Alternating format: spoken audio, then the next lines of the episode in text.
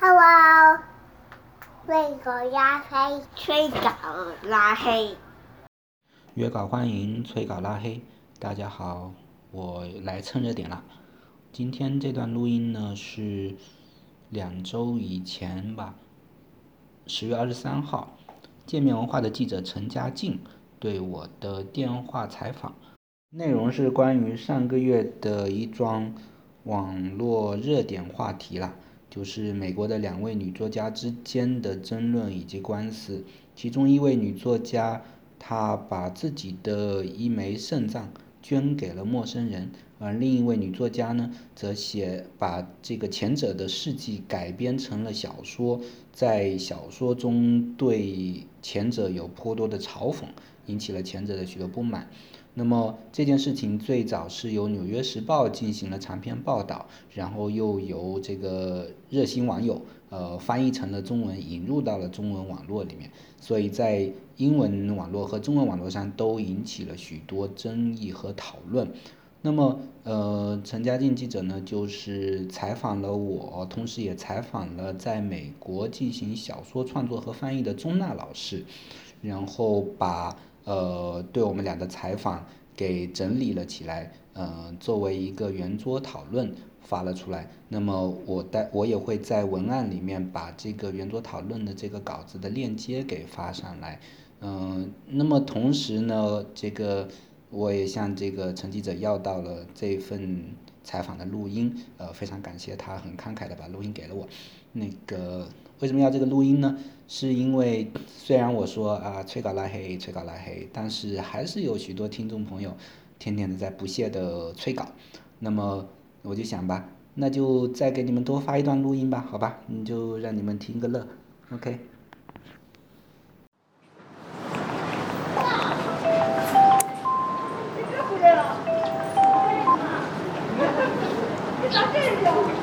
喂，喂，你好。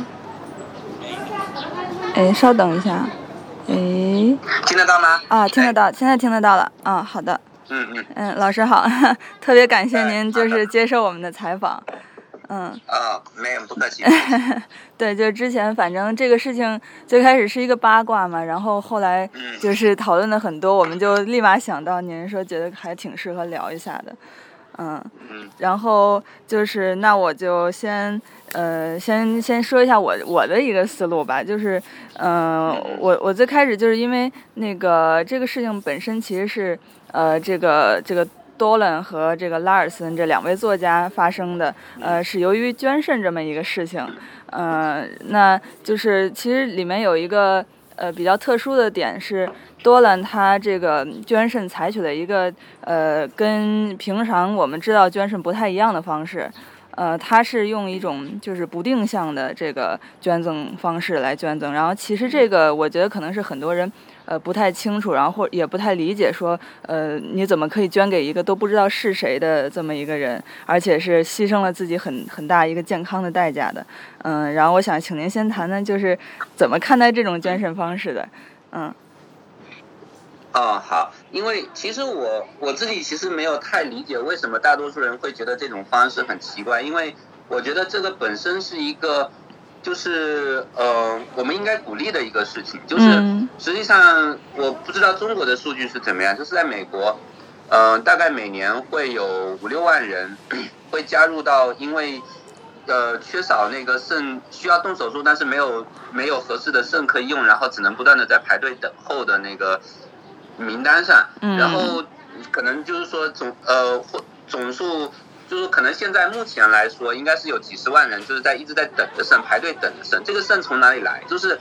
呃亲亲朋好友肯定只是很少一部分能够能够适合配型啊或者怎么样，大部分人都是说没就是亲朋好友的肾不适合，所以你只能在这排队等着，几十万人在在那等着，然后呃。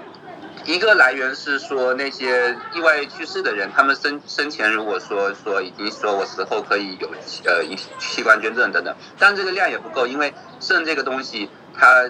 比如说你要 呃怎么说呢，要要能用的肾，然后必须就说不能说这个这个去世太久啊或者怎么样的，所以本身所有的这一这一切都会导致说肾是一个非常稀缺的一个医疗资源，所以这个医疗组织然后都一直在。鼓励大家说，那个能够更有爱心一点，能够去就是说，因为人毕竟有两个肾嘛，这我大多数人有顾虑是正常的，就是你问我，我我可能也很顾虑，我也不敢去捐，但是但是如果是有人愿意去捐捐献捐献这个这个肾脏的话，我觉得是一个非常值得鼓励、非常赞许的、值得赞许的事情。嗯呃，然后现在有很多很多的这种慈善组织都在做这样的宣传工作，公共公共宣传的工作，所以我觉得都让他能够挺身而出，能够参与到这个这个这个事业里面，我觉得是非常伟大的一件事情。嗯，对，嗯，其实从那个那个拉尔森，他就是后面有有他们呃朋友之间这个群聊不是曝光了吗？然后其实可以看到他们对话里面，呃，就是他们反感的，我觉得可能也不是说捐肾本身，而是说，呃，多兰他在捐肾之后的长达可能一两年的时间里，还在反复宣传他这个事情。然后，呃，我就想问问您，觉得多兰宣宣扬自己这个善行，呃，或者说哪怕说这里面可能有一些他私人的动机，比如说呃博得别人的关注啊等等的，呃，个行为您觉得有错吗？然后怎么就是怎么来看待这个呃行善之后可能给人带来的这种有一定的优越感？嗯这个呃，实际上是这样的，就是说这些慈善组织、捐赠的组织、医疗组织，他们会实际上这个你不断去宣传自己捐赠这个事情，是这些组织希望你去做，甚至要求你去做的，因为嗯这就是因为说呃。肾这个肾脏这个资源非常的稀缺，很多人在等这个肾，等不到，一直排队等不到，就就要就这样死去了。那么呃，愿意就是说听过经过一定渠道了解到这个事情，然后愿意去行动、愿意去捐肾的人是很很少数的。那么同时研究也表明说，很多人之所以会去捐肾，实际上就是受到了身边的榜样的鼓舞，受了解了这些事情以后，也了解了整个捐肾的过程，知道它确实。呃，痛苦它会对你的个人生活可能会造成影响，但是同时这个影响是限制在控制在一定范围之内的。呃，对这些事情，对这个过程熟悉起来以后，才会有更多人愿意去参与到这个这个过程中。所以，所有的这些捐肾组织、这些医疗组织，他都会告诉这些捐肾的人说：你们捐捐完了以后，这个事情并不就此结束了。我们希望你能够再去宣传，然后让别人看到说。你捐完肾以后，你还可以继续生活，然后捐肾这个过程对你个人的影响是什么样子的，让别人理解到，让让别人对这个过过程有一个具象化的认识。嗯。那么这样的话，能够让更多人步你的后尘，来来来以你为榜样，来来继续去参与到这个事业里面去。所以，当然做的这个事情。实际上是很符合这些医疗组织、呃慈善组织的希望和要求的。嗯。那么，呃，当然这其中可能有他的一些个人性格因素，呃，但是我们就每个人每个人都会有一些自己的一些性格原因嘛，对吧？就是有可能他小时候成长的成长在贫穷的家庭，他比较缺爱啊，他希希望别人关注他。但我觉得这个并不是一个公共讨论的重点，这个公共讨论的重点应该是放在说一个行行善的行为。不管你背后的私心如何，你是不是值得被鼓励，是不是值得被宣传，是不是值得别人去效仿他？那实际上他这样的行为，我觉得是更本来就应该有更多人去去了解到，然后去去效仿的。但是恰恰在那个 这件事情闹大了之后，尤其是像这个 Dawson 呃的 Larson 的那个小说出来以后，再加上最近的这个媒体以这种八卦的口吻来来讲述这个新闻之后。网上就出现了大量的对这个呃都呃 Dolan 也好，对其他的捐肾人也好的那种大大规模的攻击，画了很多漫画去丑化他们，说哎你们捐肾是不是都是都是变态啊，是不是疯子啊，是不是心理有疾病啊？导致很多本来也是在网上做那些热心宣传的那些已经捐捐过肾的人，但是因为没有在作家圈子里面混，所以不太出名。但是可能本来影响到了邻里，影响到了自己的亲戚朋友，这些人他们。遭到了大规模的这个网网络上的霸凌攻击，他们只好把账号全部都关掉了，都不敢再向别人说捐肾这个事情。嗯，所以导很多很多医疗组织就由此担心，说接下来会不会有一个捐肾就是肾脏储备急剧下降的一个过程？因为本来很多人已经很多病人已经是排排名了，排在那个。那个队伍的前列了，可能很很有希望得到得到陌生人的捐赠，但是现现在因为这个事情搞得有可能他们他们的手术就因此要拖延，他们很可能就耽误了最最佳的治疗的时机。嗯，是，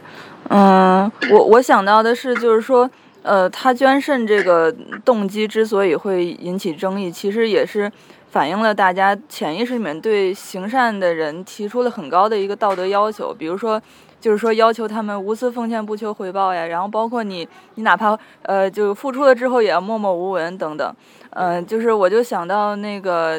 呃，其实，呃，彼得辛格他就曾经有有有提过，就是说他觉得这个是目前的一个大家对道德上面的一个呃错误的认识，其实是就是因为我们发现这个行善的人他有有这么多就是道德上的这个要求，但是。呃，不行善的人其实并不会因为他们不作为而遭到谴责，所以就是，嗯，我想问问您，就是在，呃，就比如说在这个公共舆论，呃，就是他们这两方的话语权方面，这两者是不是就是存在一定的不公平和不对等呢？对，我觉得你说的是很对的，就是说，呃，实际上 我们。为什么很多人会对这个行善的人有这么多的道德上的高标准？是因为我觉得对我们自己普通人来说，呃，当别人看到别人行善的时候，有的时候你会受到激励，但是好像同时心里面会暗暗的产生一种压力，就是别人这个这个道德楷模摆在你面前，然后人家都能做到，为什么我做不到？但是与此同时，人每个人自身都有都有一种，就是说让呃自我怎么说自我认知的完美化的倾向，就是说人很难接受那种说承认说我自己道德上是不足的，我应该去改善的这样这样一种自我反省和自我批评。所以当当有这个道德楷模摆在你面前的时候，你会觉得说。这个他道德楷模的存在本身对我构成了一种攻击，所以我要想办法去化解这种攻击。那我就想一定要想办法从那个道德楷模身上挑出什么毛病，我说呃就想办法说，哎，其实你看你也没有你说的那么高尚，因为你没有那么高尚，所以我也没有呃对比之下我也不显得那么卑劣。所以我觉得很多人是是以这种心态在去鸡蛋里面挑骨头的，然后挑出了骨头以后自己就能安心了，我就可以不再去做做那些好事了。所以，所以这个是呃，但是对那些呃做坏事的人或者什么事都都不做的人，对我的自我认知，对普通人的自我认知，其实没有构成什么影响，对吧？所以我就可以与他们太阳直视。但是像像都呃都是那样呃都都都是那样的呃点道德楷模的存在，呃我就对我来说，我就呃可能觉得很难以接受，所以我一定要去想办法去找到一点污点去去抹黑他一下。嗯。是，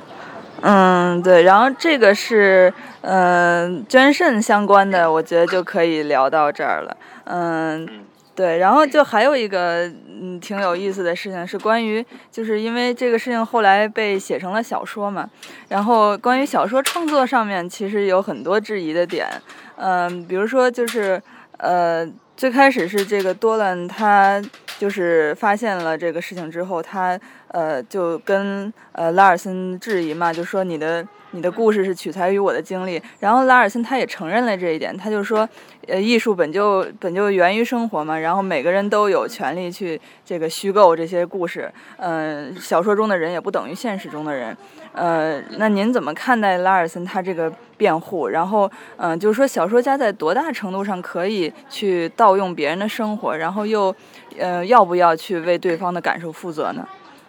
嗯。嗯，我觉得这里面，嗯，这可以区分出几个不同层次的问题。首先就是说，呃，我觉得可能也没有人会说，因为拉尔森写了一篇比较糟糕的小说，或者任何人写了一篇比较糟糕的小说，你就可以就应该应该把他的笔抢下来，从此就不不准他再写任何东西，对吧？我们不是在这个法律意义上说禁止。在说有没有创作的权利或者创作自由，我们不是说一种创作的法律权利或者法律自由，但是我们这时候讲的是关于道德层面，就是说你这样做到底地道不地道和得体不得得体，你自己在创作的时候是不是需要有一个在反思自呃就是下笔之前有一个反思的过程？那么 我觉得这里面这时候呃，我觉得可以去这样去。去看这个问题，因为拉呃拉森在回应的时候，他说创小说是源于生活，但是我们其实俗话里面有这后面还有半句话嘛，就是说呃艺术是源于生活，同时要高于生活。那那这时候呃高于生活是什么意思呢？就是如果呃我不知道你你读过那个小说的原文没有？就是啊，我看了。对对对，嗯，我觉得这个小说它。糟糕的地方在于，就是说它首先不是一个合格的艺术品。那么什么意思呢？因为呃，它就是说这个呃刀刀冷的故事，它实际上是存在很多本身就有现实中就有的丰富的张力的。比如说他身为一个白人，但是他他其实出生在一个很贫困的阶层呃社区和家庭。然后从小他也说我小时候遭遇了遭遇过家暴啊，然后我从小就缺爱呀，然后所以我跟人和人我和其他人相处的时候存在存在一些问题，但是同时我也在这个过程中试图学到一些同理心等等，然后长大以后因为缺爱，他可能就去了解这些能够去捐助去帮助陌生人的渠道，然后就找到了捐赠这条，所以这个背后实际上是有很多张力，本身已经有非常丰富的张力，足以去挖掘的。但是呢，在这个 Larson 重构这个叙事的时候，他把所有这些张力都给抹杀掉了。他想写，他声称自己想写一个可以从两个角度来看的故事，但他那个故事呢，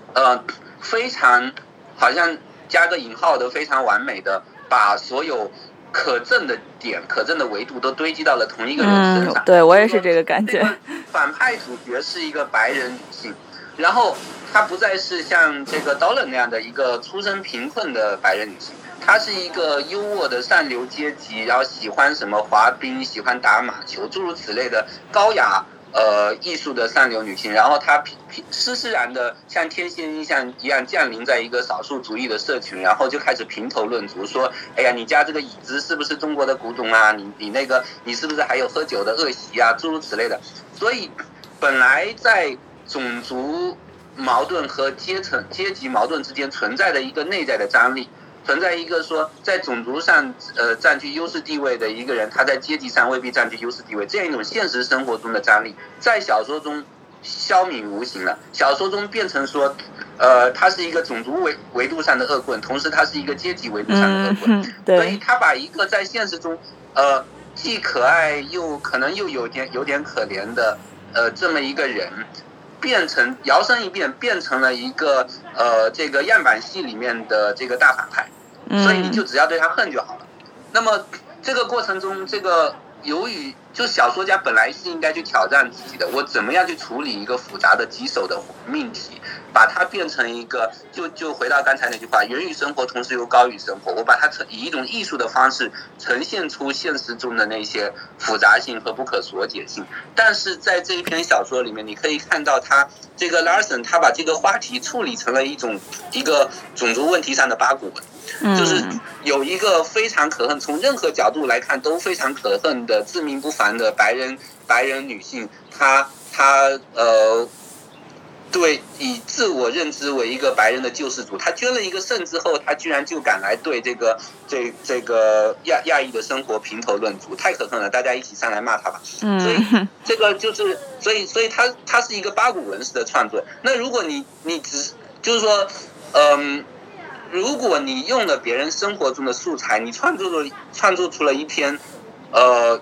这个这个举世无双的，就是足以让人铭记百年的这么一个优秀的作品，我觉得大家可能会实际上是会原谅他的。但是如果你把别人的素材、生活素材拿来写了一篇八股文，我觉得这个就是呃就是呃罪上加罪了，可以可以这么说吧。嗯。同时。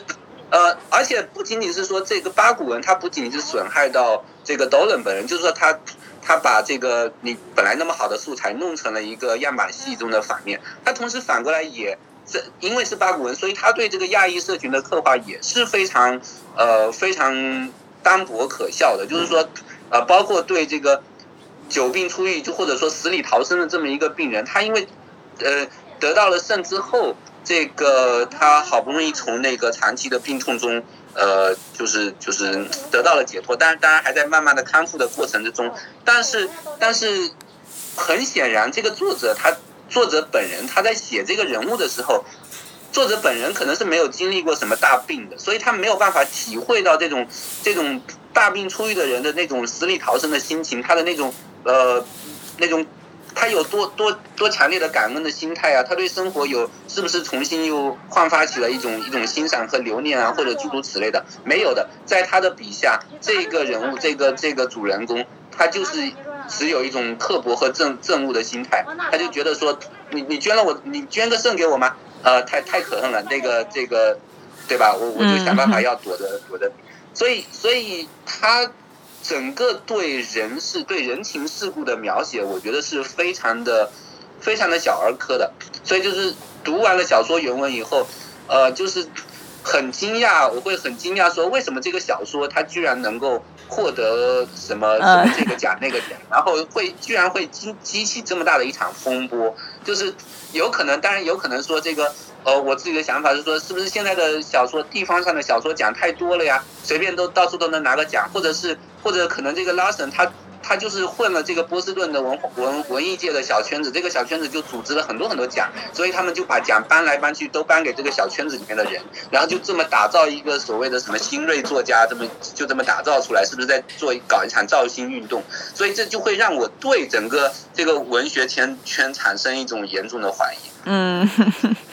对，嗯，对，就我我看到那个就是像多兰他这个呃各种诉求里面，其实。呃，他最开始只是说，呃，就是想想要拉尔森去解释一下，就是你为什么用我的呃经历来写作品，然后却一生都没有告诉过我。这里面其实有一个，就是说被背叛了嘛，就是哪怕你们不是说多么亲密的朋友，但是你你至少要跟我说一声这种感觉。就您觉得觉得就是这里面拉尔森他有有没有一点儿这个责任感，说我我其实应该告诉你。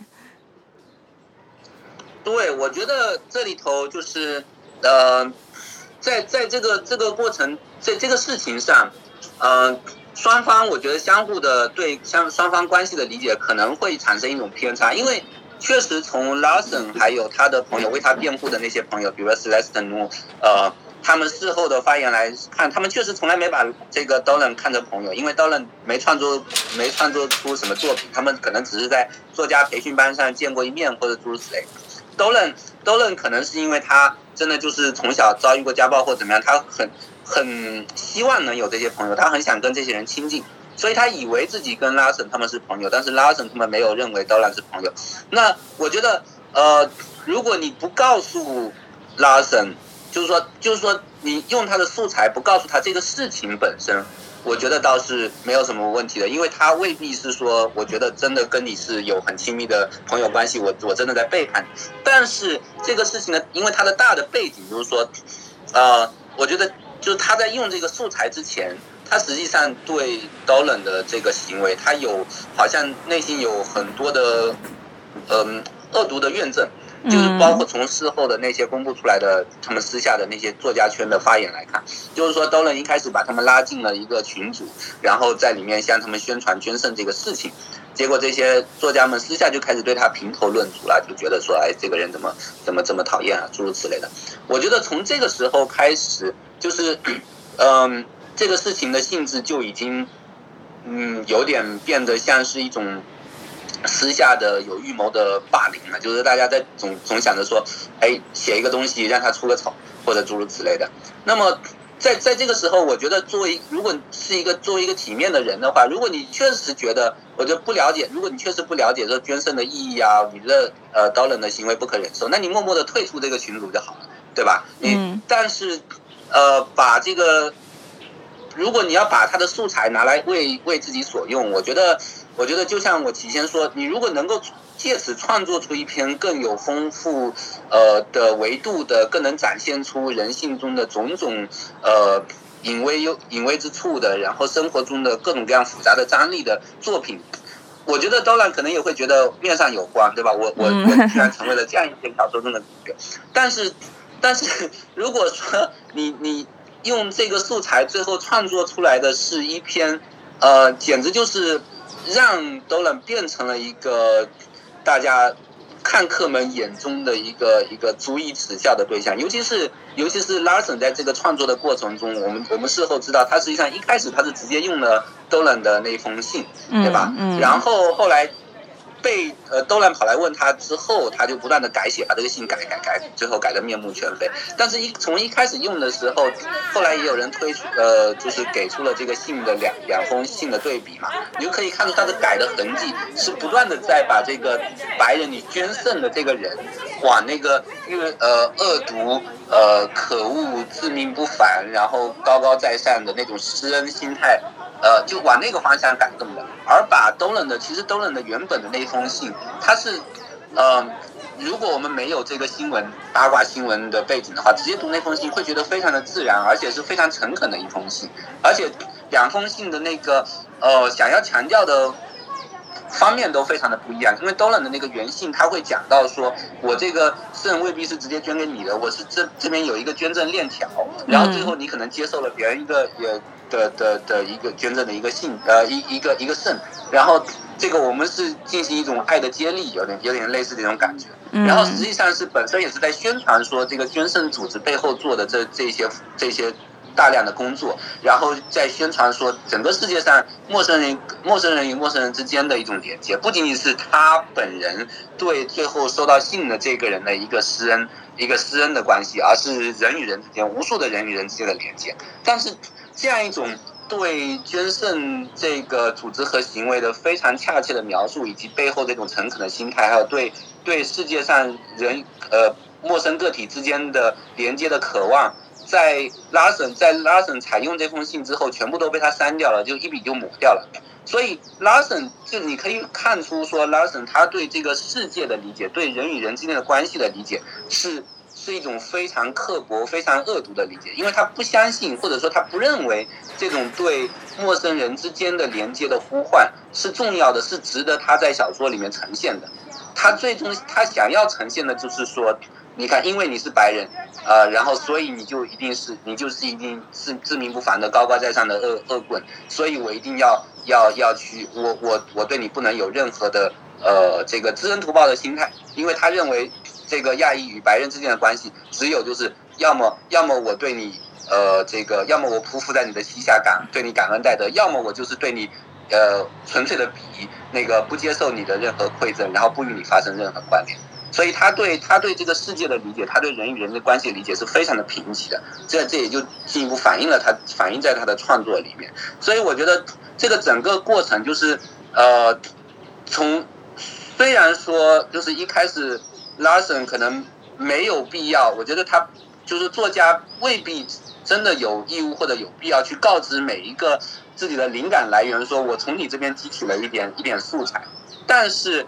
呃，就是本身作家在创作的过程之中，应该是对这种素材的来源是抱有一种抱有一种感恩之心的，就是说我我我观察到这些素材，我吸收了这些素材，我就希望能够在这些素材上创作出能够对得起你的作品。如果我我创作出的作品居然是失败的，我应该是非常的自责的才对。但是这个。做人和做文这两点匮乏，恰恰在在拉森这个这个这个身上反映的非常明显。因为在他的笔下，人物是不需要有感恩之心的。那同时，他对他的素材，在现实生活中，他对他的素材也没有感恩之心，反而是有一种怨憎的心态。我觉得这两点恰恰是非常形成了一种强烈的互对对，是的。嗯，那您那您觉得就是比如说作为写作者，呃，这个作家的这种呃算是职业道德吧，它体现在哪儿？还有我们就是在讨论创作自由的时候，怎么去呃，就是需不需要去界定，以及怎么去界定一个创作的底线或者道德边界呢？嗯，我觉得就是总体而言，我觉得尤其对想要创作这种严肃小说的作家来说，嗯，就是我觉得总体上，我希望能看到的一种心态，就是对这个。对这个世界，然后对人，然后对人与人之间的关系，对世界，对生活之中的种种张力，有一种，有种敬畏的心态。就是我，我，我用一种虚构的方式，我用艺术的方式去呈现它。那但是呈现的呈现的过程中，是希望说能够去呃揭示这个世界表面之下的那些所有的复杂隐微的这些这些微微微妙的微微妙之处，然后。同时，在这个过程之中，也是呃，把小说家本人的思考、本人的困惑，然后本人的反省，给在这个过程之中，通过写作给给呈现出来，同时也进一步的揭发阐明，或者是呃，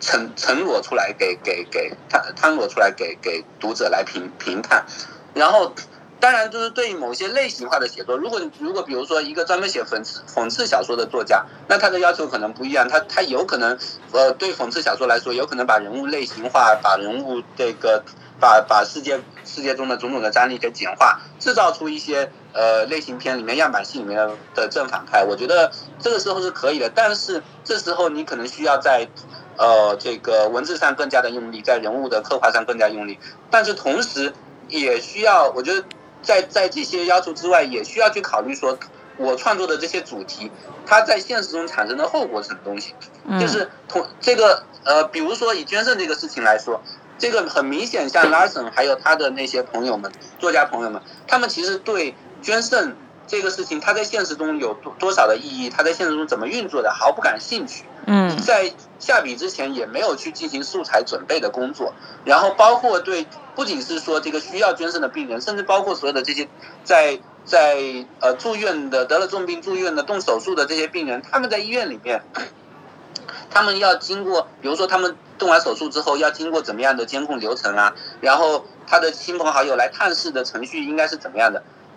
可以很明显的从他这篇小说的开头看出，他实际上对这些现实中发生的一切，他是一无所知，同时也不感兴趣的。因为其实很多这个动完了这个肾移植手术的病人都在在网在网上，后来在网上说，就是说我们刚动完手术之后是需要静养、需要观察的，而且是需要在那个。比如说吴军的观察室里面，就是说要有一段时间不能够，呃，我的亲朋好友不能够大规模的涌进来，对吧？然后庆祝什么的。但是在那个小说的开头，他一动完手术，退出了这个手术室之后，就涌进来了一批亲朋好友，然后在那个在那个病房里面开香槟，香槟还喷到喷到了这个主角的身上，这个就让很多病人和医生非常的愤怒，说这个怎么可能是在医院里面发生的？对，所以。所以，小说家，如果你真的想去写关于现实的东西，如果你想创作科幻小说，那是另外一回事情。但是，如果你想去创作关于现实的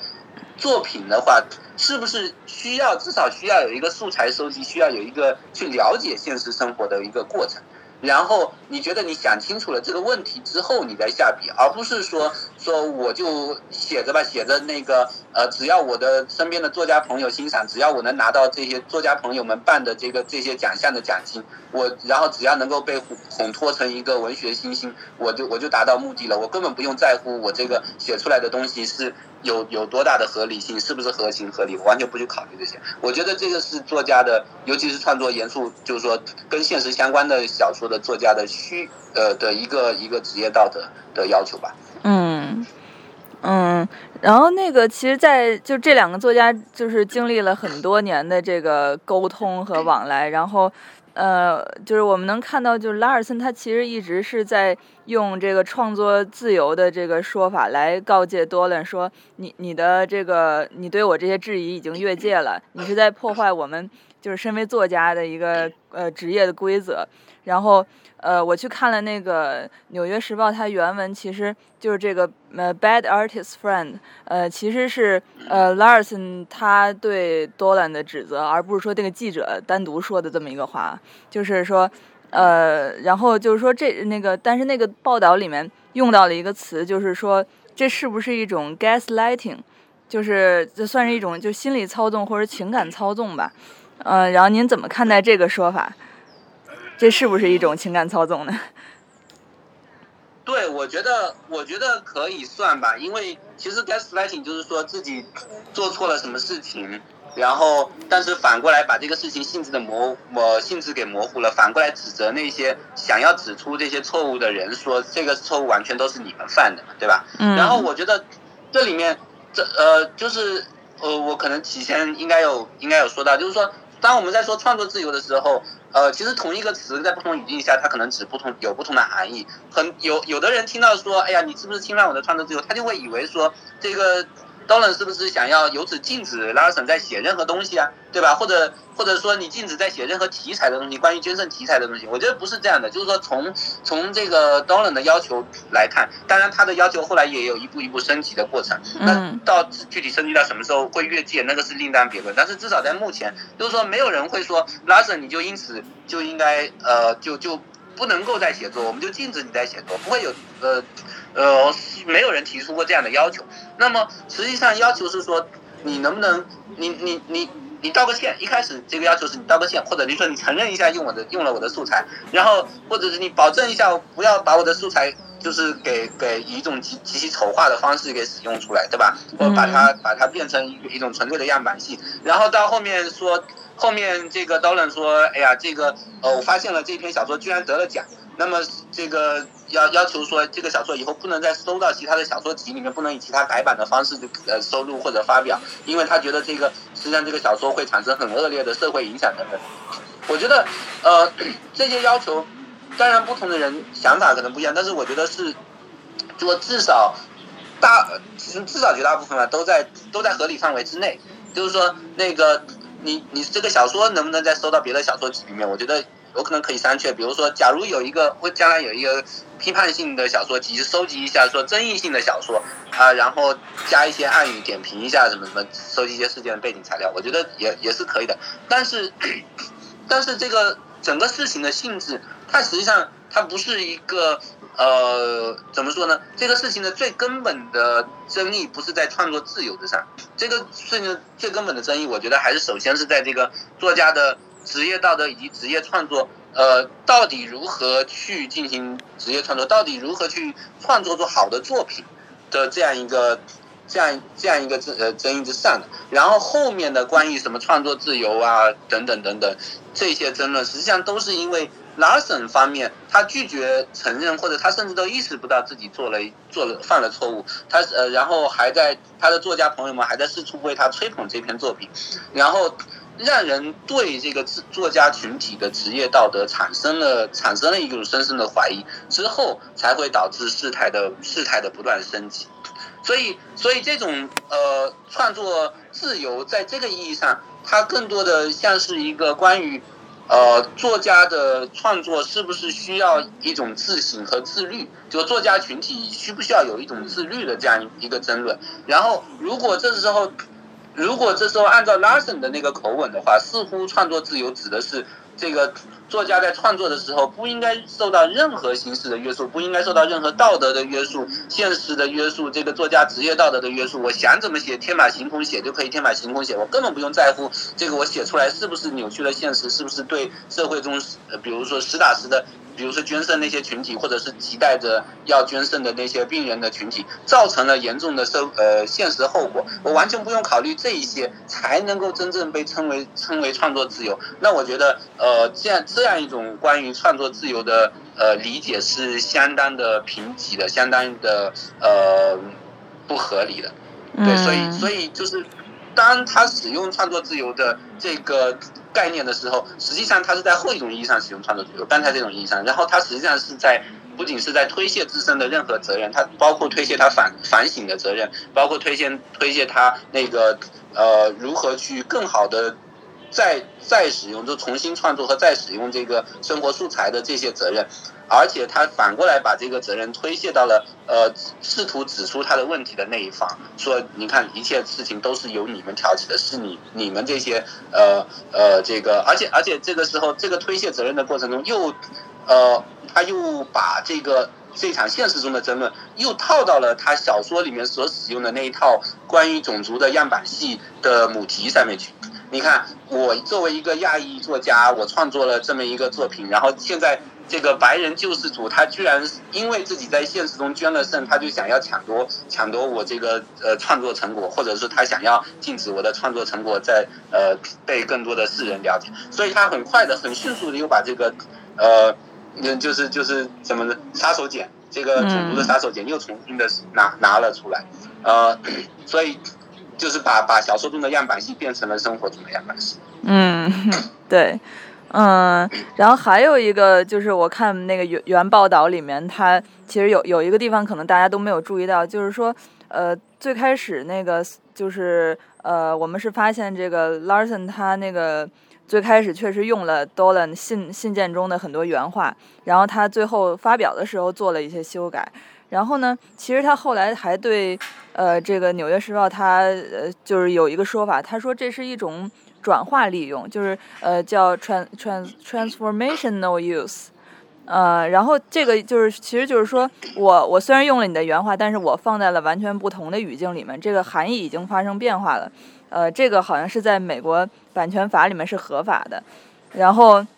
呃，他还有一个辩解是说，就是说那个他觉得 Dolan 的信只是一个信息文本，而不是说呃我借鉴了什么了不得的艺术了。就是他就觉得说，那多兰信其实跟我看到菜单上的话，看到墓志铭上的话，看到就是什么，就是这种公公共信息这些吧，就是是是一样可以拿来使用的。您怎么看待这个说法呢？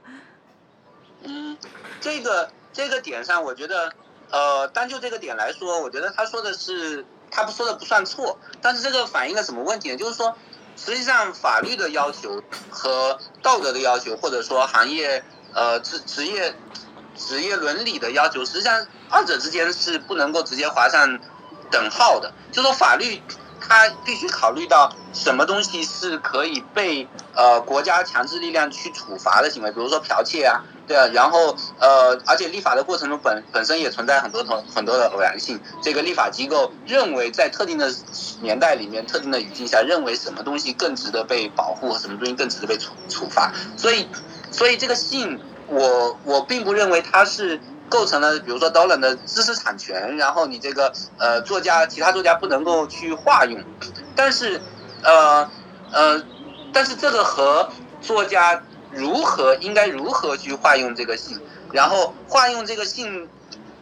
是把它变得就是说。呃，变得更好，把这个素材变得更呃，成为一个更好的故事里面的一部分，还是成为一个更差的故事里面一部分？以及你你化用了这个信之后，当这个信的作者呃找上门来说，哎，你指出你这个故事本身的不足的时候，你是不是对他应该有一点呃愧疚的心理，或者是感激的心理，或者诸如此类的？我觉得这个。这和法律争争论是两个两个不同的问题。嗯啊，我就是我不认为说法律法律应该呃，我们现在因为有了这个争议，然后制定一个更精细的法律规定，说以后作家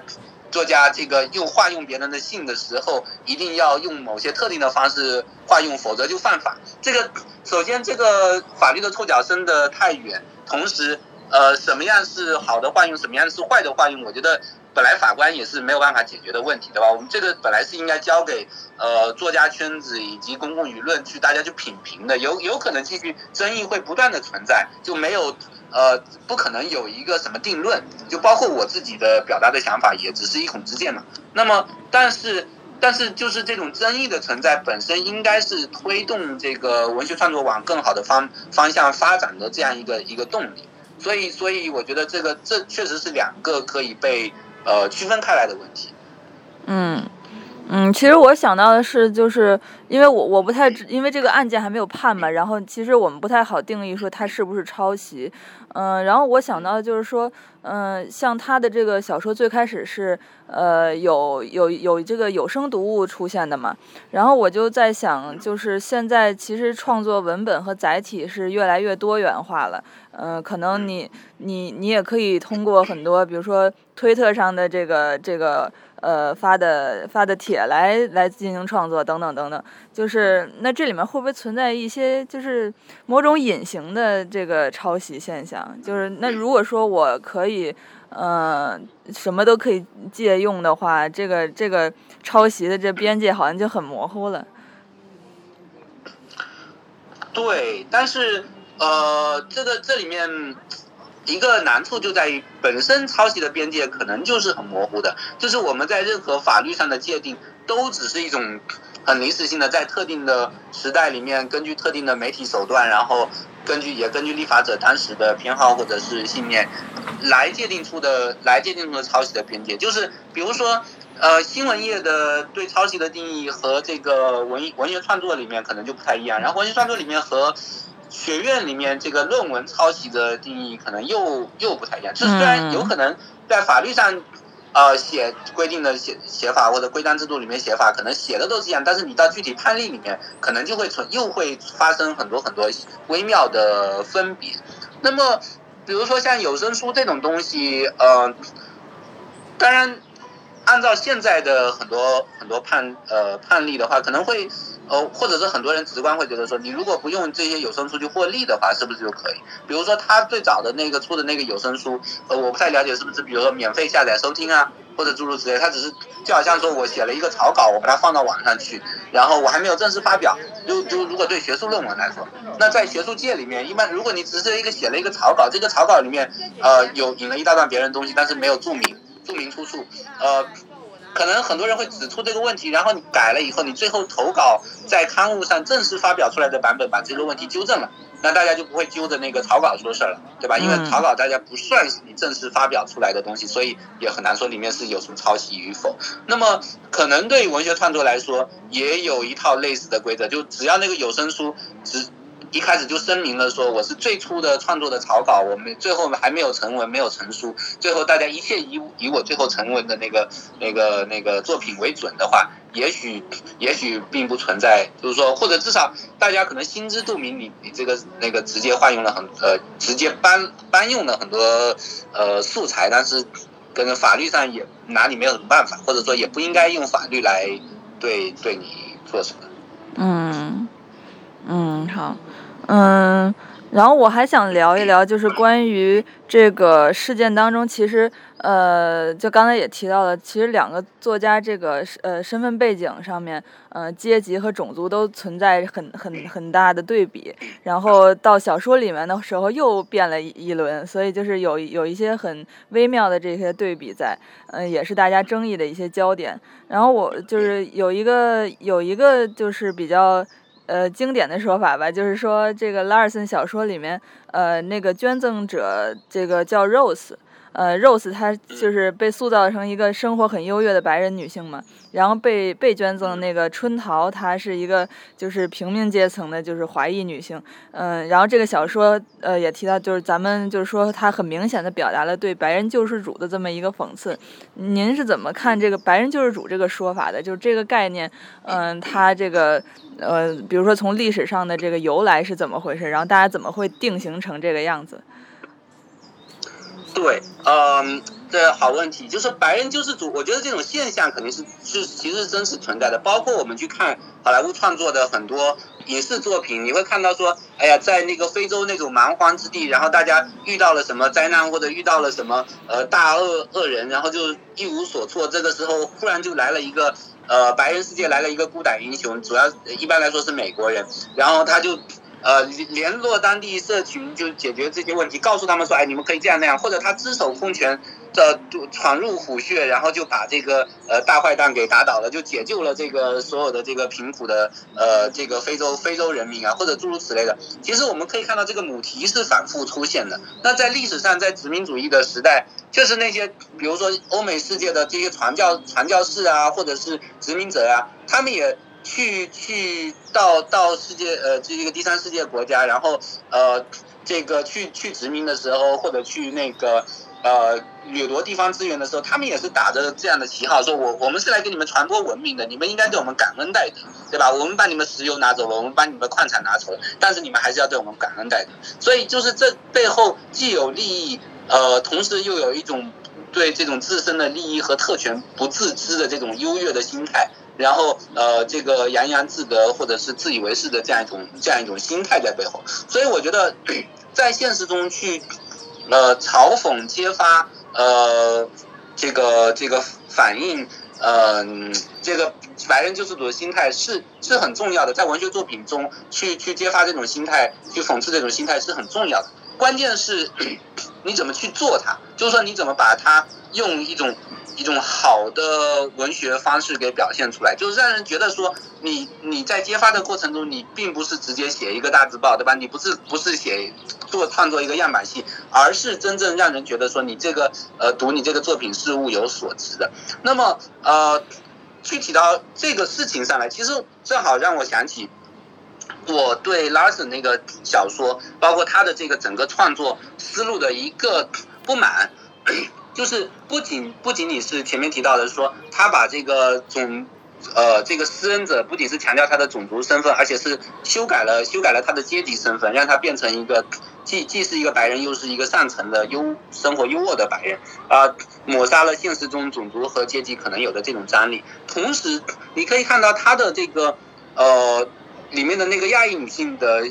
呃身份，她的姓名从她姓名说起，她名字叫春桃。嗯我们可能会觉得这个名字很奇怪，对吧？就是说，呃，当然不是说现实中没有叫春桃的人，但是你想在这个美国当代的华裔移民里面，真的会有多少人叫春桃？然后这个，而且是用这个普通话拼音的春桃，就是说，呃，春，如果我们稍微对就当代的华语文学或者说就呃华语世界的现实状况有了解的话，会觉得说春桃这个意象，它本身负载的很多，比如说，尤其是对中国北方农村女性的这种想象，对吧？嗯就是这个这个名字本身是一种北方农村女性常见的，就或者是在几十年前的北方农村女性常见的名字，你在南方的农村都很少见到这样的名字，更不要呃，然后在这个呃美国的华裔群体里面，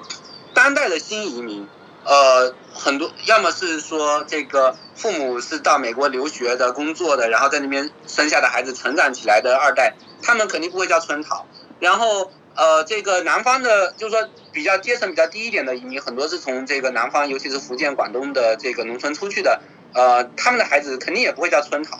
老老华侨的后代，他们的孩子，呃，也可有可能叫春桃，但是不会采用普通话的拼写。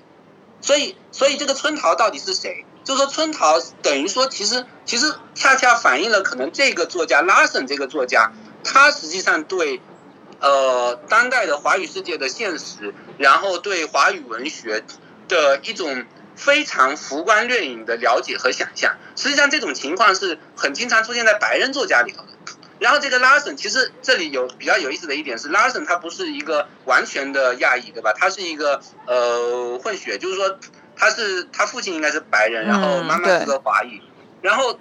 这里面当然我不是，我觉得呃不是说刻意要强调他的呃这个外外表或者种族身份，但是这里面因为呃种族种族身份这个东西，它本身既是一个自我认同的呃。事事情又是一个被外界指认的事情嘛，就是说，如果你长相特别亚裔的话，你在美国从小可能会遭到很多亚裔都有歧视，但是你如果长相不那么亚裔的话，可能你就可以蒙混过关，尤其是当你的这个姓是一个白人性而不是一个亚华裔性的话，那你可能更容易蒙混过关，所以。他当他作为一个混血，他信的是拉森，他不是信一个很典型的美国主流社会一眼就能看出你是亚裔的一个姓，而且他的外貌又其实没有那么呃明显的亚裔化的时候，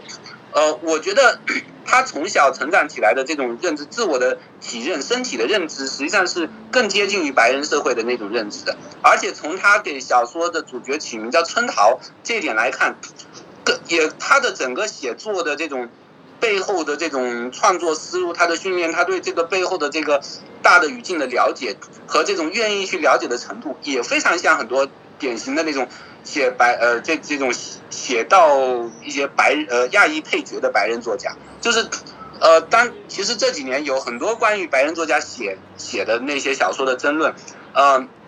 你会发现说那些不不太愿意去了解呃亚裔呃或者。就亚洲国家或者是亚裔美国人的生存境况的那些白人作家，但同时又想努力的在自己的作品里面展示那种种族多元性，展示自己好像很有这方面意识的，就一定会给自己的作品塞上一两个亚裔小配角。这些小配角会叫什么呢？要么叫春桃，要么叫美美，呃，要么呃，对，诸如此类，就很呃。我我记得有人专门搞了这样一个列表，就是列出当代白人作家里面，呃，作品里面出现美美这个这个角色的，呃，这个亚亚裔角色的这个这个名单，然后发现有一长串，然后这个美美就非常的刻板印象化的，就是一个亚一个华裔美国人，然后这个美美呢，经常这个呃拼写还非常的呃这个粤语话，就是说。完全是老老华侨的那种拼写，就是呃，每每两个两个字是，就是说两个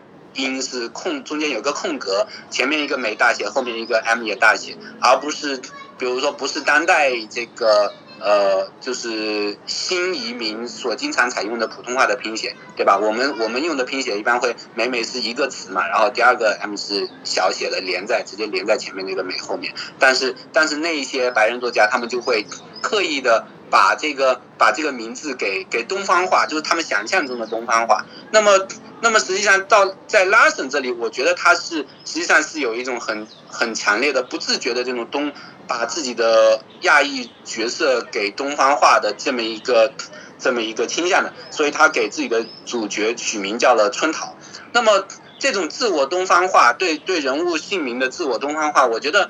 同和他对这个种族问题的种种族张力的这种肤浅认知，以及八股文式的写法，我觉得是有很强烈的内在联系的。就是如果你是作为一个你你你你你因为自己有一半的亚裔血统，然后你就自命为要去挑战白人特权的代言人，然后去去可以很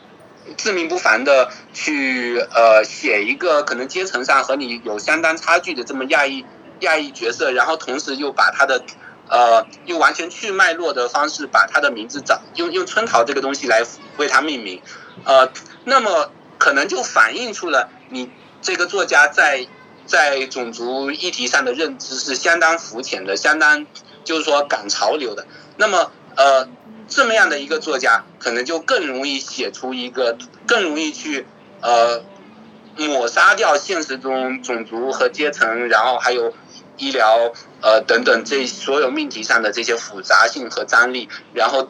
呃去创作出一个迎合时代潮流的，创作出一个他觉得非常讨巧的这么一个种族的八股文。嗯，嗯，其实就是在现实层面上，呃，也掀起了很多关于这个身份政治方面的一些波澜。比如说，嗯，就是后后期其实那个拉尔森，呃，那个多兰他就说拉尔森就是对他造成了这个精神上的伤害嘛，呃，也也也提出了相相对应的这个诉讼。嗯，然后我就看，我就注意到有一篇报道也是前几天刚出来，就是说，呃。呃，那个那个文章是站在就是更多支持 Larson 的角度，然后他就说，呃，多兰的这个这个呃诉求，其实跟历史上很多中产阶级白人呃欺压有色人种的方式是非常一致的。说他是就是用呃那叫就是有一个专有名词叫做，应该中文翻译过来叫故意造成精神损害，是一个一个罪名，是一个就是民事的罪名。呃，inflict，嗯，呃，对对对对，就是这这个，就是说它是历史上就惯用的一种手段，呃，然后来来来说，就其实这个这个多兰是很有心计的啊，等等等等，然后就是对，就是您对这个这个这个故意造成精神损害有有什么认识吗？然后怎么看待这么这种说法？我我觉得，呃，其实公共讨论里面，我觉得这个问题是，嗯，怎么说呢？呃，很多人太容易滥用这些法律法律术语了，嗯，然后故意造成精神损害，还包括前面提到的说，哎呀，你限制我的创作自由，就是实际上因为法律法律术语和现实中语言的使用实际上是有有差异，法律法律术语是一种很技术性的呃用用词体系，所以直接把它挪用过来的时候，就很容易造成那种罪名的泛化呃泛呃泛化，然后很容易让人产对这个事件。呃的性质产生产生种种误解嘛，这是我觉得，所以，嗯，嗯，对，就是这个这个，当然，嗯，另一点就是说，当这个作者说，哎呀，白人中产去对有色人种、贫困阶层去施加这种这这样的伤害，但是在这个现实这这个具体的案例里面，其实。呃，，Doon 他当然现在可能也算是中产了，但是他成长的这个环境，因为这这个是一个其实恰恰不是一个中产的环境。那谁是中产呢？那个拉森的家庭才是一个中产，养非常养尊处优的这么一个这么一个环境。所以，所以这就是我为什么一直在强调说，在这个这个具体的现实案例里面，种族之间的张力和这个阶阶级之间的张力，并不是完全是。呃，平行的，并不完全是同一个方向的，就所以，所以说很多这样的评论说，哎呀，这个这个反映出了白人中产的什么怎么某某些做法，就变得显得非常的隔靴隔靴搔痒。嗯，对，所以所以我觉得就是像这样子，嗯，抛开具体问题的语境，抛开具体的明呃事事实，而泛泛而谈各种各样的呃启发、教育、攀攀呃比富的的这样这样的讨论方式，都是不太可取。嗯，对，其实就是我感觉从那个。就是出来的这些争议和后续延展出来的这个呃大众围观的时候的态度啊，包括媒体报道的态度啊，就是好像已经脱离这个事件本身，然后去呃纠结两两方的这个身份政治的关系了。嗯，然后我在想，这个里面是不是也反映了一些呃公共舆论场里面的一些现象，就是。就是就是我们为什么是现在越来越在聚焦在这个身份政治上面？然后这个跟当下美国舆论空间里面，您是不是有一些观察是类似的？嗯，对，嗯，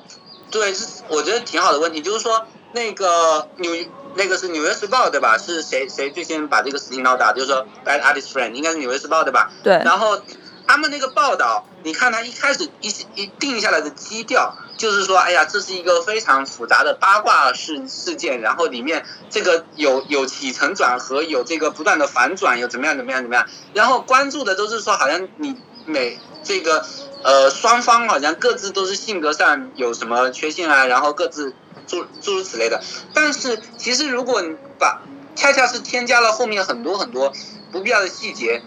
让。我觉得整一开始的这个报道定下基调的报道就已经模糊了事件的焦点，就是事件的焦点就是说，啊，这个这个，其实其实，在在这个整个事件之中，Dolan 他的性格是怎么样的根本就不重要，就说 Dolan 他是不是很讨人厌的一个人根本就不重要，那重要的是说，你如果这个事情能够值得公共讨论的话，应该去讨论这个这个争论的公共性，比如说，呃。这个捐肾这个事情，记者有没有去做过了解？说捐肾这个事情到底是怎么操作的？然后具体的宣传平时怎么宣传的？刀刃的宣传和其他的那些捐肾者的宣传有没有什么差别？但是记者写在写这个新闻的时候，他对这点完全漠不关心，他里面甚甚至都没有提到那些什么捐捐赠组织啊，诸如此类。这都是后面的那些其他的跟进报道才慢慢的挖掘出来。但是第一波的流量已经被收割过来，对吧？那么呃，还有就是这个呃。这个为了把这个话题，把把这个事情弄得很有话题性，你就一定要呈现出双方的各自都好像都有很天大的委屈，都怎么样？但是，但是呃，如果说就是说从我的角度来说，我会觉得说这个事情从一开始就是说他的他就没有什么道德上可以值得争议的东西，就是说就是或者说文学艺术上有什么值得争议的东西？呃，拉森就是就是呃。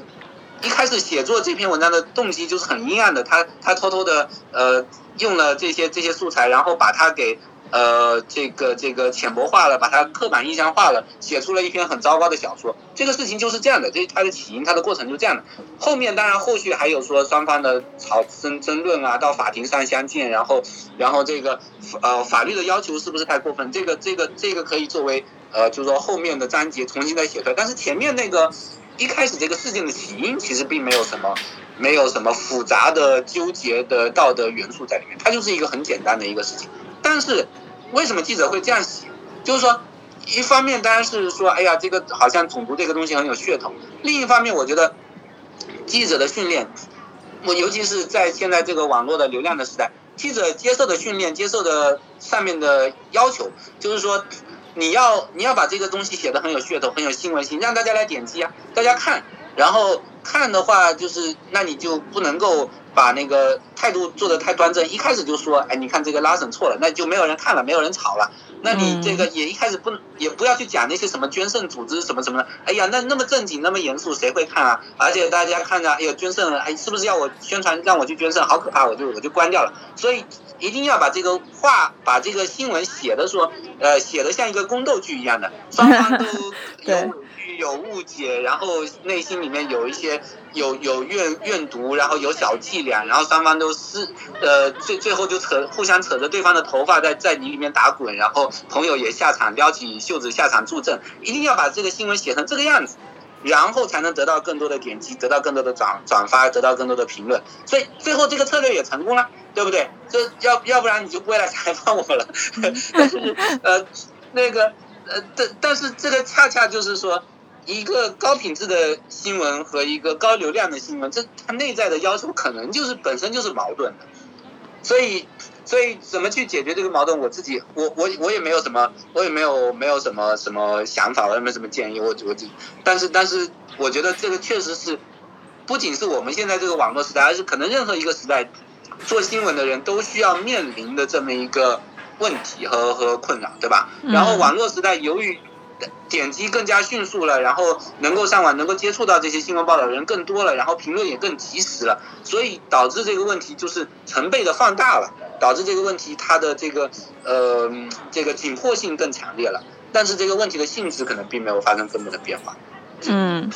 其实我是想问，就是说，如果说这个身份证是这么容易当做一个导火索的话，就是那是不是也说明？其实美国社会当中的一些现状，就是说，嗯，可能在阶级上、种族上面的矛盾，其实是越来越严重了。嗯，我觉得这这里面可以，我这呃确实就是说，在过去，当然在过去几年里面，就是说亚亚裔身份这个问题得到了很多重视。嗯。尤其是说在疫情期间，哎呀，很多人说哎，中国病毒啊，或者诸如此类的，就是对亚裔的歧视，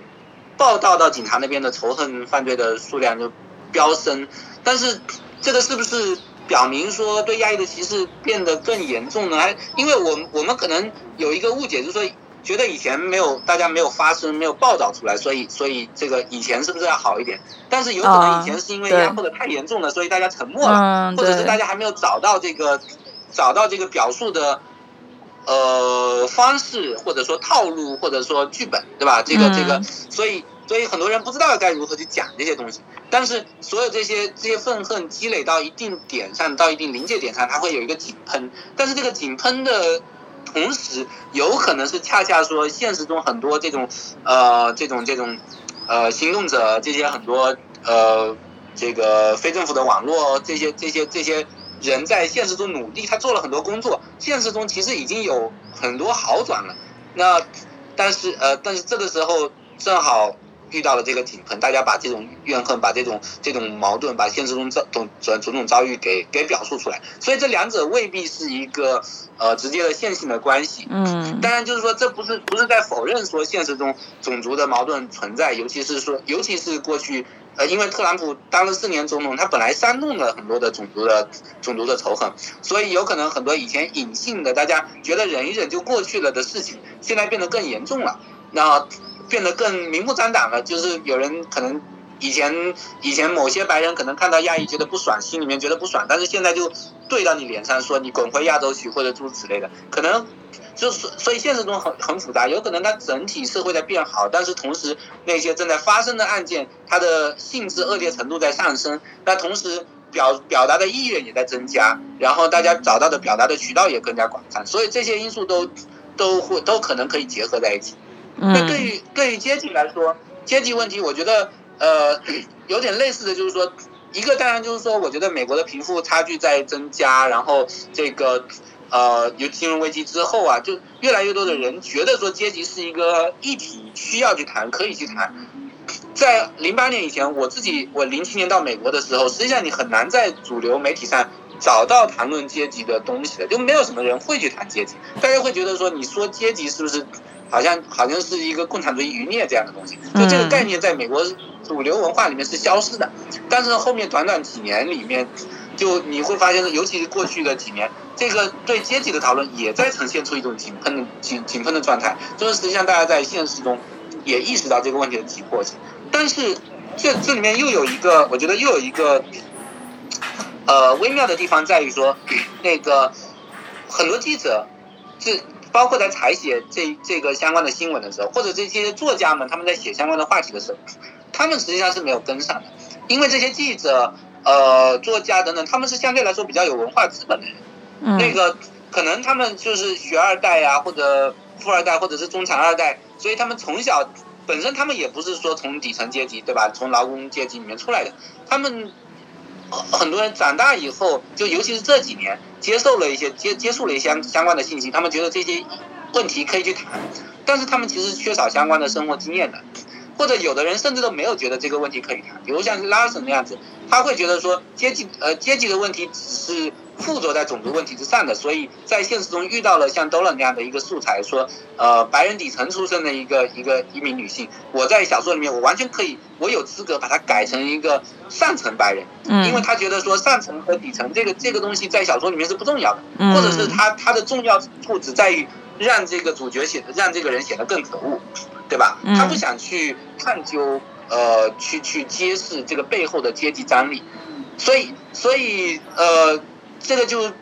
导致一个目前暂时比较吊诡的现象，就是说，在政治场域里面，在公共话语讨论里面，越来越多人在讨论阶级的问题，讨论阶级和种族交叉的问题，讨论他们之间怎么相互联系，同时又有区别的问题。但是对于一小撮处在精英圈子里面，呃，灯红酒绿的那些作家来说，他们在下笔的时候，他们跟时代是脱节的。嗯然后新闻这个采写新闻的这个作者呃这个记者，他们也可能也有一定的深度脱节，但是相比于拉森来说要好一点，因为呃就是至少他在他在他的笔下讨论了就是说家庭背景啊这些问题，但是你可以看出说他仍然就因为因为包括前面讲的新闻记者有 KPI 的任务在身上嗯，，对，所以他要把这个东西显得很有流量，所以这个阶级问题，不管阶级问题还是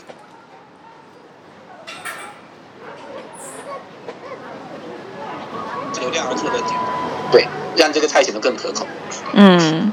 嗯，然后这个事情就是最后还有一个呃挺有意思的争议，就是关于隐私权，就是说呃他们最后那个群聊记录都。呃，上传到法庭了嘛，然后就变成了一个大家都可以公公开去看到的东西。然后，呃，这个方式我不知道，就是在法律上面，比如美国法律上面有没有什么一些争议呢？就是，呃呃，能不能这样？呃，因为就是诉讼的需要，把大家私聊记录公开，然后呃，对当事人造成的这些困扰怎么怎么去处理？然后，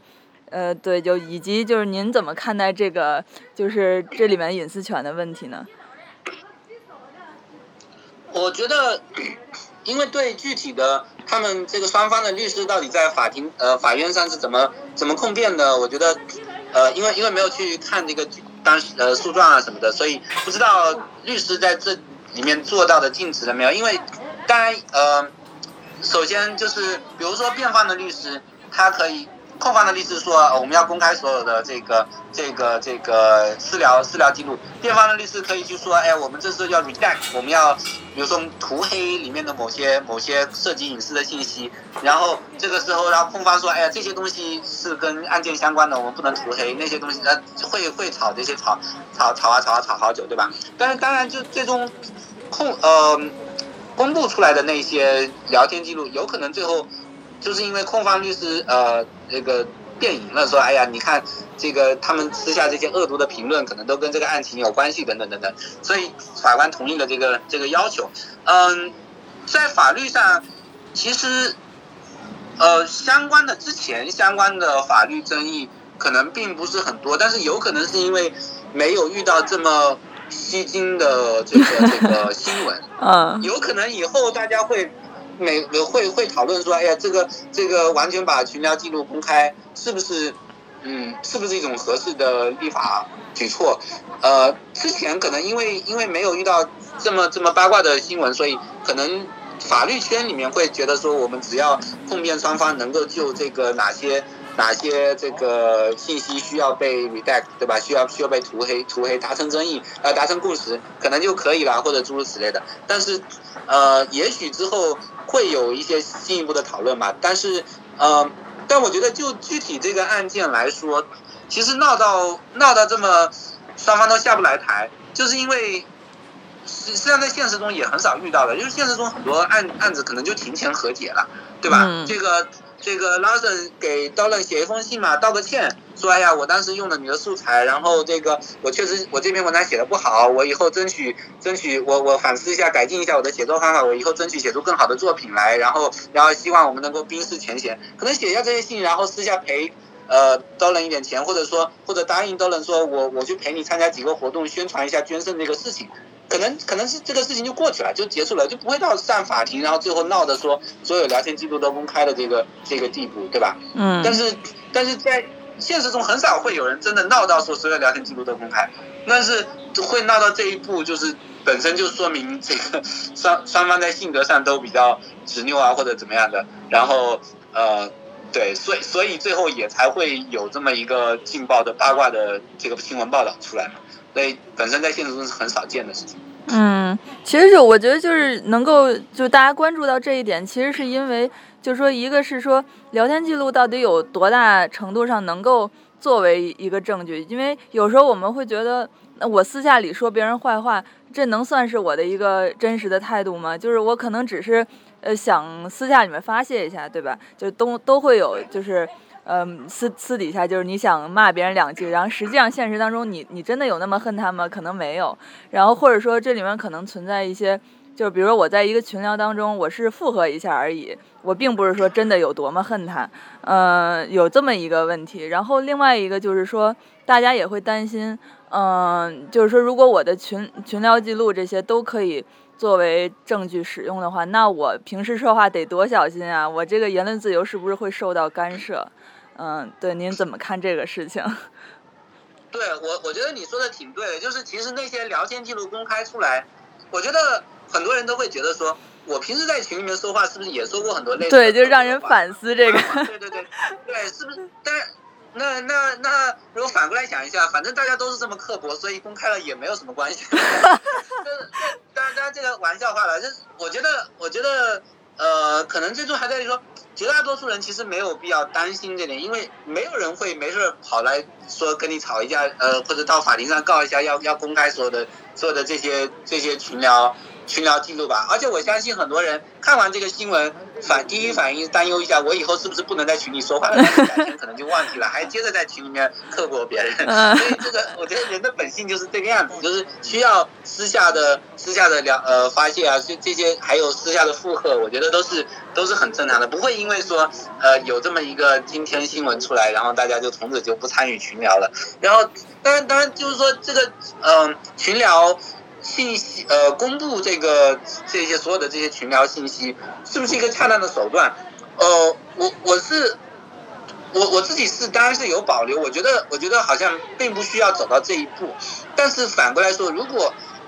我们反过来想说，如果法律上不给予你这个最后的这这种手段的话，那假如说群聊里面真的有什么什么攸攸关的信息的话。那我没有办法举证到，是不是也好像也也很成问题，对吧？所以法律是不能够两，法律没有办法两全其美，法律肯定是要有取舍的。那么，嗯，那法律给给这个控方提供这样这么样一种最最后的手段，是为了避免出现说举证过难的这么一个问题。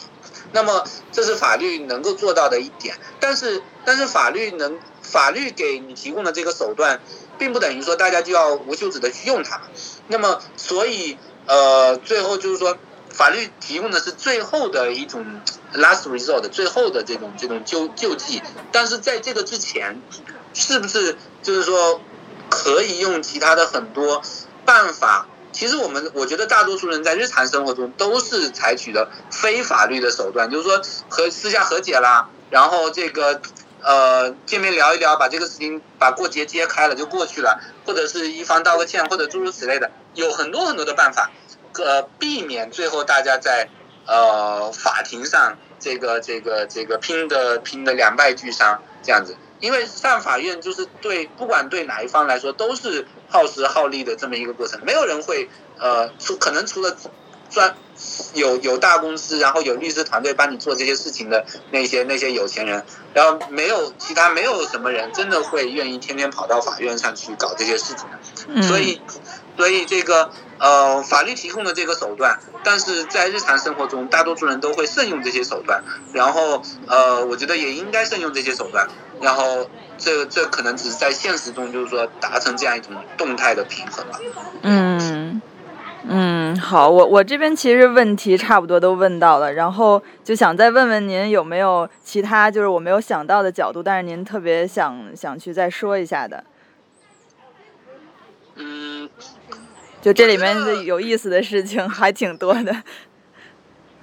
对，嗯，是啊，我我我觉得我觉得你好像可能大多数问到吧，如果如果如果还要补充什么，我觉得其实在这个事件，尤其在这个新闻的写法里面，它你可以感觉到它有一个性别的维度没有被明摆明出来说，但是大家可能都。或者或者是这个新闻背后的这么一个基调嘛，就是说，因为事件双方当事人当然都是女性啊，那么呃，那新闻在把它写成宫斗剧的时候，其实是不是本身也在记者不自觉的套入了我们过去的文艺作品里面对女性之间的这种争斗的一种很刻板化的想象，对对对吧？就是你一讲到说女性之间就很八卦。宫斗剧的模式，对八卦模式。但是其实，如果说这个事件作家是是两个男性的话，或者一男一女的话，记者会不会换另外一种写法？我觉得，我觉得其实不是不可能的，对吧？所以，所以这个呃，但。虽然说，因为当事人两两个都是女性，所以性别的维度没有被大家揪到明面上来说，但是我觉得隐藏在这个整个讨论背后，讨论的这个新闻的采写背后，是一直有这么一个有这么一个很强的这个背景在那。嗯，对，这个点确实是，也是也是一个就是嗯，还是在一个大的套路模式下在写写这些。嗯嗯，好的，嗯，好，那。那就我们这次采访就先这样吧，就是因为，嗯，另外一个那个，呃，那个钟娜老师，他是就是他时间上也没有特别完整的时间，所以后来我们就商量说是邮件采了，然后可能最后呈现的呈现的这个圆桌就会变成。呃，看起来就是同同题问答那种形式，然后对，然后我就尽量看看，就是也也是期待一下，看两位老师这个观点有没有碰撞的地方，对，尽量可以把它就是呃最后做的看起来像还是一个完整的对话的状态，嗯。嗯，好，哎，那你今天今天你有录音吗？啊，我有录音的。那那你回头发一份给我吧。啊，好呀，好，可以的。啊，谢啊，谢谢谢谢。好的。嗯，行，然后我就我回头发给您，然后那个，对，就是然后您有什么想到想补充都可以再再跟我说。嗯嗯，好嘞好嘞。嗯，好的，好的好的，那行，那老师就先这样，嗯。嗯，好嘞。好好，谢谢您，嗯。嗯，来。